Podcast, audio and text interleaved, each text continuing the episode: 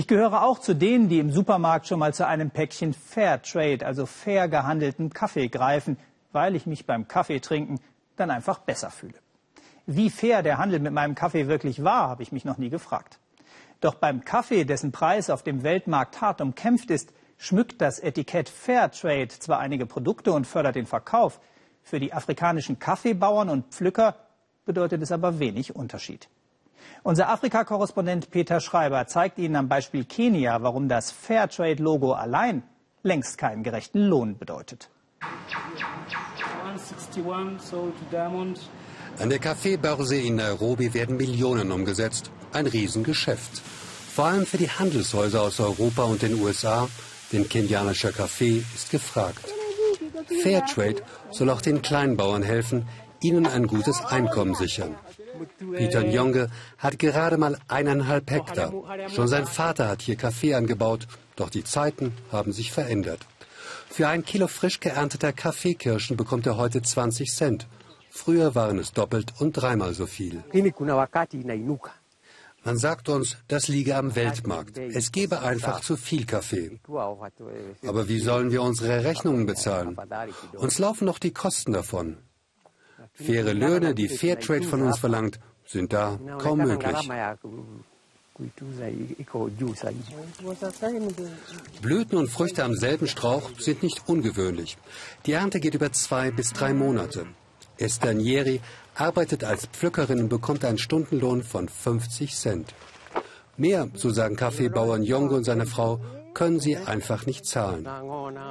Das Steinhaus, in dem sie leben, haben sie geerbt. Ein neues wäre bei den aktuellen Kaffeepreisen unerschwinglich. Nebenan in einer Holzhütte lebt die Lohnpflückerin Esther zusammen mit ihren sieben Kindern.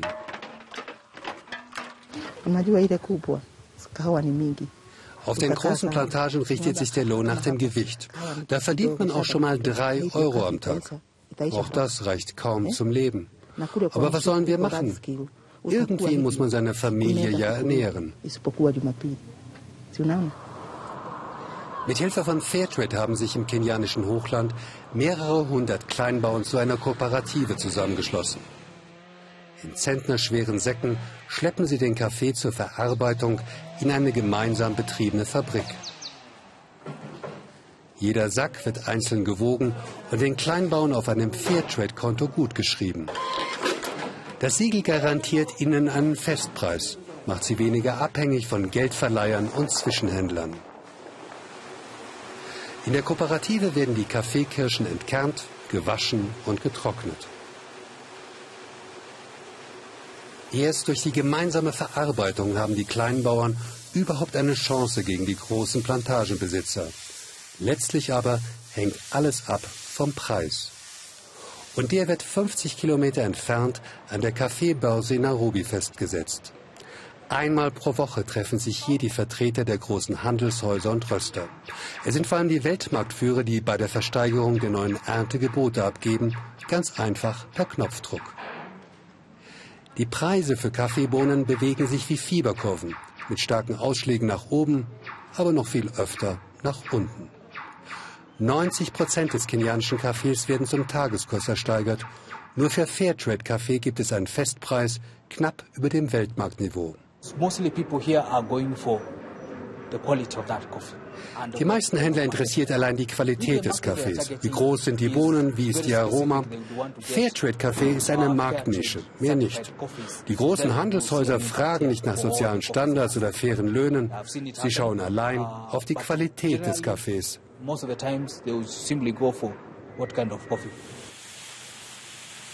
Dorman ist eines der wenigen kenianischen Unternehmen, das Kaffee auf eigene Rechnung exportiert.